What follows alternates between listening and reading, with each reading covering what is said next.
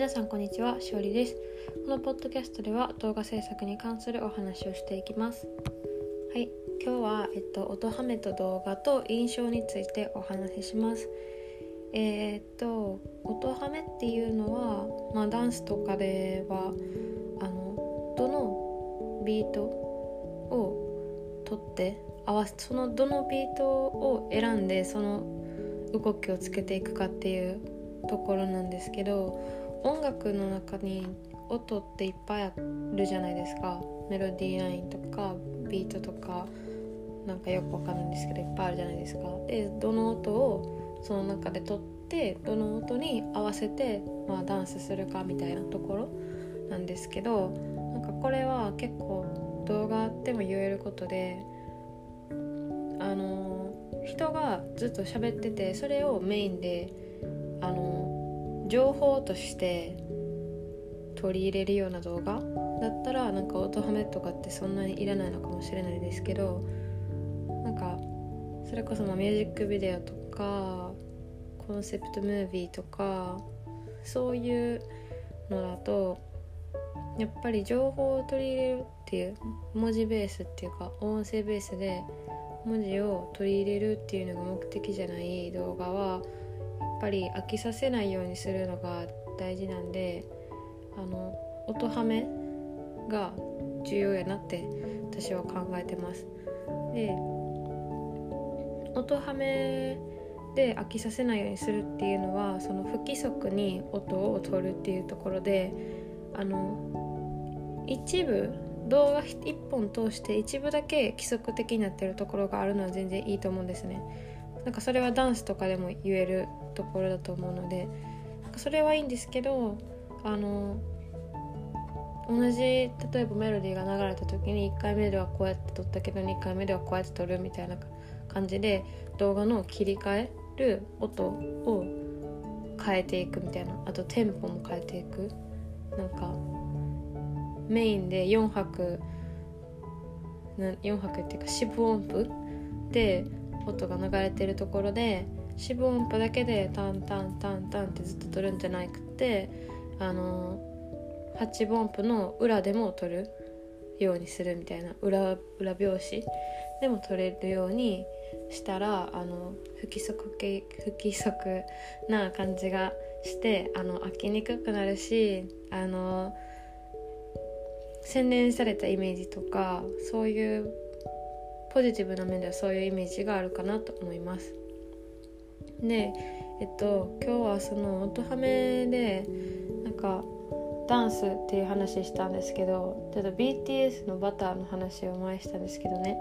いやまだバターの話してるんかいって 思われたら申し訳ないですけどでもなんかあのー、かっこよすぎてダンスがめっちゃ見ちゃうんですよね。しかもなんか動画がどんどん上がってくるからその最初はオフィシャルムービーオフィシャルムービーオフィシャルムービーじゃなくてオフィシャルムービーか。ミュージックビデオの公式が出してるあの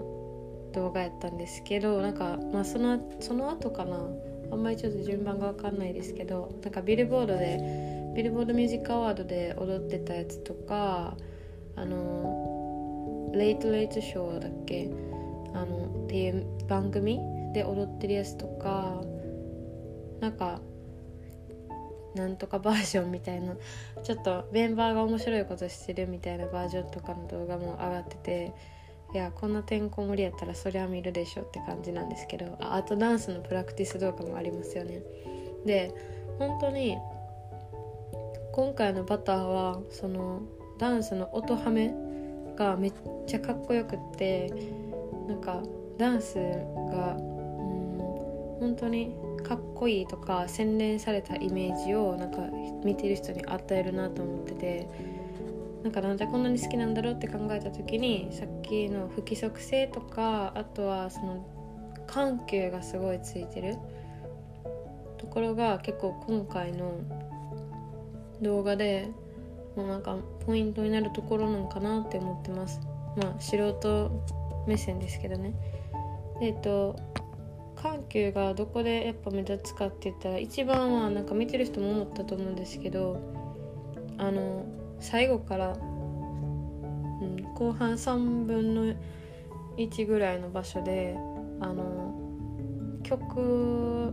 が流れてて歌ってない誰も歌わない場所があってダンスの見せ場みたいなところがあるんですけどそこで踊ってるダンスがねあこのダンスでもあれです。ミュージックビデオでは違う一人一人が踊ってて違うダンスなんでその他のパフォーマンス動画とかプラクティス動画とかを見たら分かると思うんですけどあのえっ、と センターはあ J−HOPE だったっけな。ちょっと間違えたらすいません。確か J−HOPE だったと思うんですけど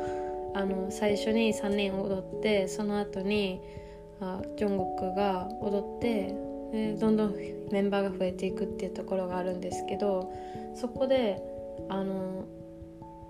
めあのビートはねあの刻んでるんですけどでもダンスはあのすごい取るところがあの間が長いんですよ。最初と動きをつけたところから次動きをつけるビートまでの間隔が長いとこがあってそこが一番分かりやすいかなと思います。あとはえっとサビの踊りのところも緩急がつけられてるなっていう印象です。で、えっと、この「バター」っていう曲って多分4拍で撮った時にあの8拍分で1小節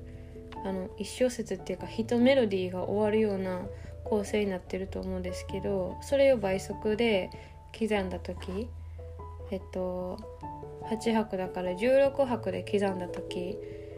にえっとあのダンスが合う合うところがあるんですよ。あのサビのところで足の動く足のがえっと振りが細かいところがあるんですけどそこは16拍で合うようになってたりあとは裏拍で撮ってるその16拍の中で奇数のところで音をパッて撮ってるところピンポイントで。そういうところとかも裏拍で撮ってるからすごいやっぱ不規則だったり緩急だったりっていうところがあって洗練されてるイメージになってるなって思います。なんかそういうところとかあのめちゃ戦略的なのかなって思っててあのこの「バター」っていう曲ってフルで英語の曲なんですけどもう一個フルで英語の曲で「あのダイナマイト」っていうめっちゃヒットした曲があると思うんですけどあっちは結構なんか、うん、割とシンプルめなあのリズムの取り方ビートの取り方だしダンスもそれであの動きをつけてるからあの結構 YouTube でもあの踊ってみた動画出してる人とかいっぱいおると思うんですね。なんかそういうのをやっぱり見ててあの親しみが持てたりそのシンプルに見えるからあの自分たちでも踊ってみようって多分なるし踊りやすいからそうなるのかなって思います。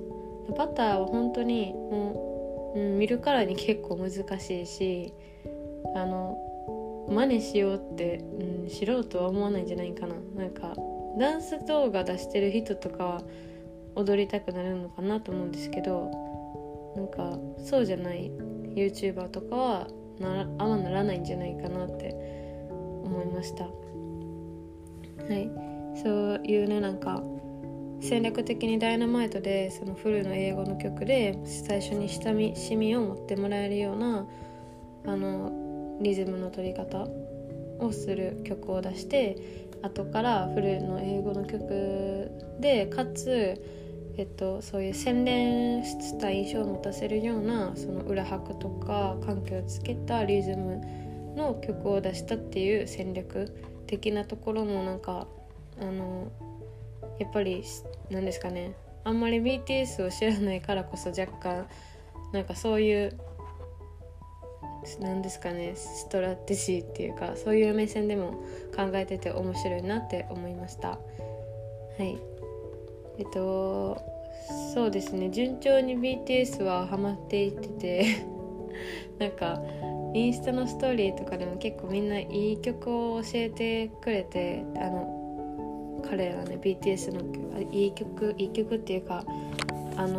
感動的な歌詞その人の心をすごく強く動かすような歌詞の曲とかを教えてもらって韓国語は全然わからないからあの日本語の和訳してもらってるやつを見る見ながら聞くんですけどもうなんか、うん、新たな BTS のいいところを知れてあのやっぱり好きな人にね聞くのは一番いいなって思いましたね改めて。教えてくださった皆さんありがとうございました。えっとこれからもなんかいっぱい教えてほしいし私もあのね YouTube で動画見まくってるんでなんかそういう話とかもできたらいいなと思いました。はいえっと今日はそんな感じでまあダンスと音楽とか動画とかって結構やっぱり人に印象をあの左右させるところがそのビートによって変わってくるからなんかそういうところとかもうまく使い分けられるようになりたいなって思いましたね。あ動画でですよ。ただダンスでとかじゃなくてダンスまあ好きですけどねダンスは。はい、はい、聞いてくださってありがとうございました。皆さん良い一日をお過ごしください。